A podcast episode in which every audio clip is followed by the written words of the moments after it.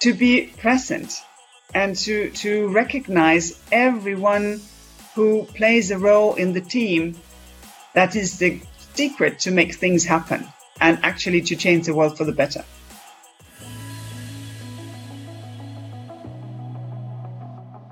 Hallo und herzlich willkommen bei Everyday Leadership, dem Live- und Leadership-Video-Podcast der DFB Akademie. Mein Name ist Thorsten Hermes und ich unterhalte mich für Sie mit Menschen. And today, for the very first time in English. And this is for a very good reason, because our guest today is someone about whom the newspaper Die Zeit once said, she is one that fights, independently how big her opponent is. The magazine Capital wrote, she can be a hero for the people because she has no fear of defying the great when fighting for the small. And for those of you who think we are talking about heroes of the Bible or out of Sherwood Forest, not right. We are talking about a politician, a politician of the European Union. A colleague of her once described our guest as extremely friendly, precise, unpretentious, Scandinavian in the best way.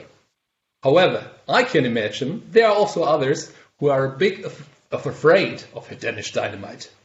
But one thing is for sure she's a leader. And therefore, we are more than delighted that she gives us a bit of her precious time and we can learn more about her values, her leadership, and her biggest aim creating a fair world we want to live in. Here's the Commissioner for Competition, the Executive Vice President of the European Union. A warm welcome to Margrethe Vestager. Well, thank you very, very much. What what an introduction!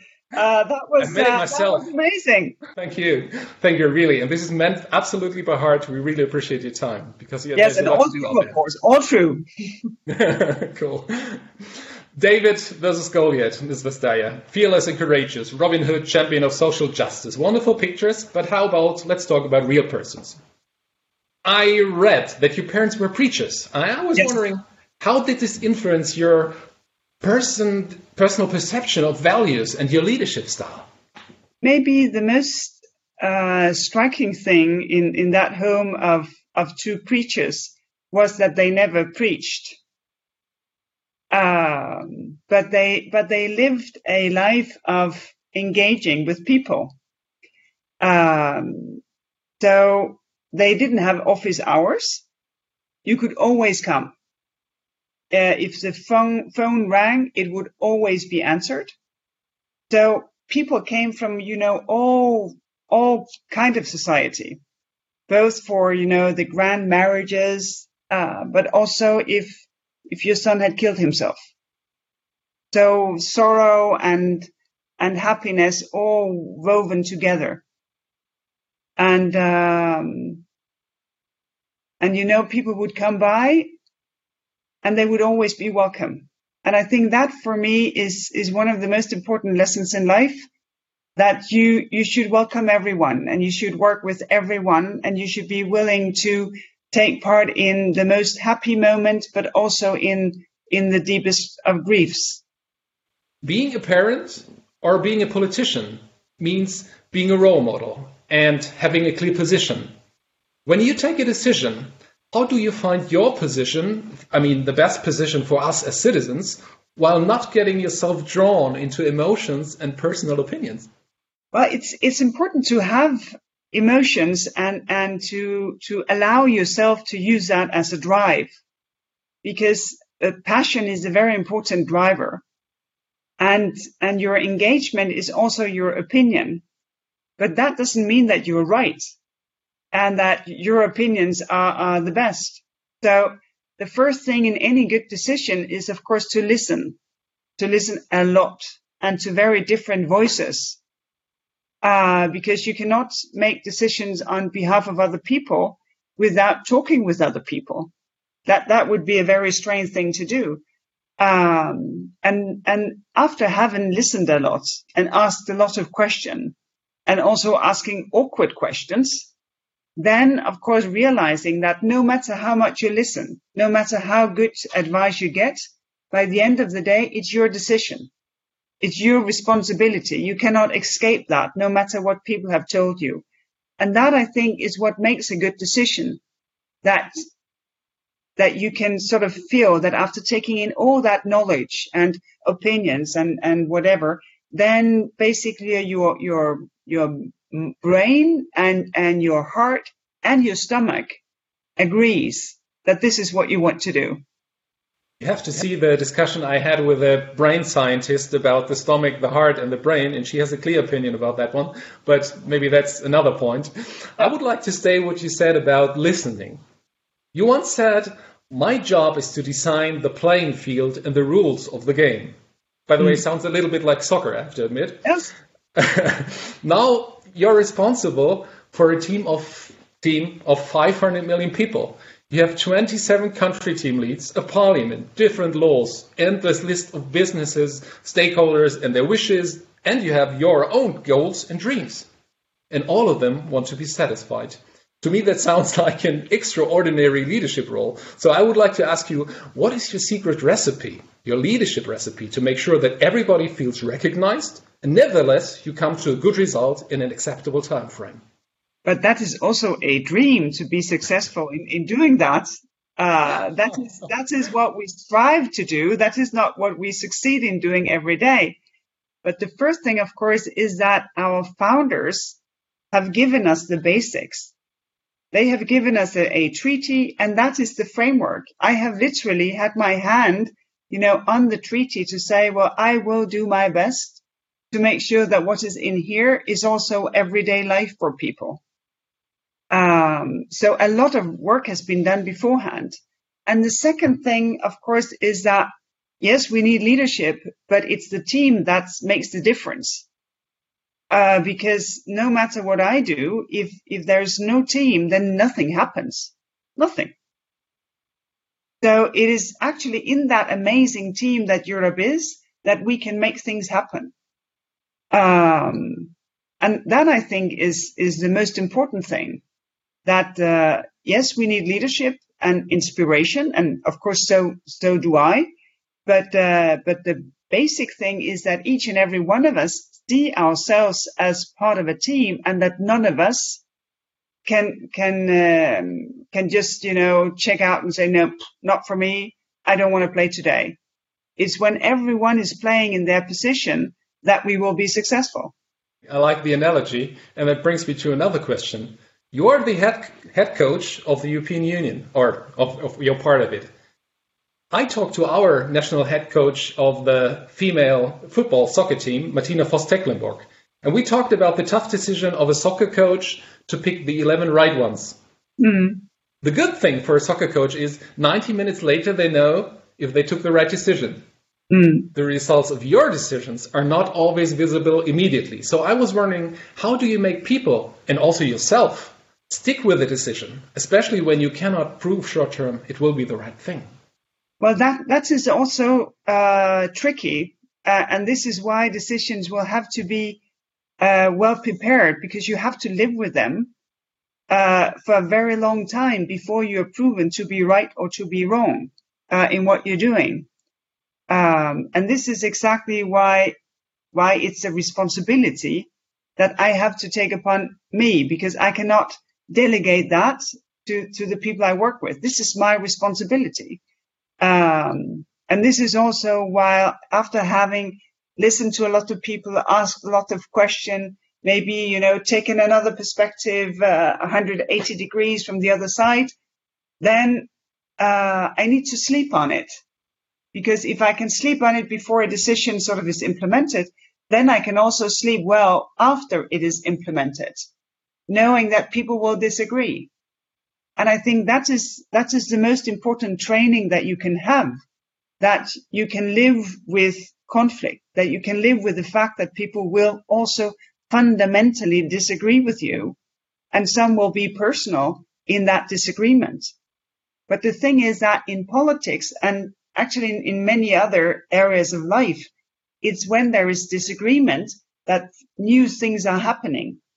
When we all agree, when there's all harmony, then we sit by the fire and we tell stories about the past. When there is disagreement, then things open up and things can happen.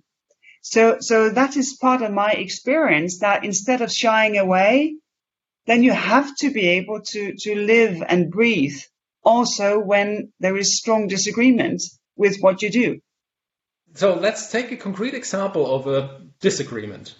Um, I'm just thinking of big tech companies offered currently in this situation their support in analyzing our data to help tracking corona infections. Beyond that, I would say the magic keyword digitization seems to be the perfect answer to almost every question these days. However, on the other hand, there's Yuval Harari and many others who warn to think twice before giving sensible personal data to organization and with it the opportunity to predict or even manipulate our behaviors.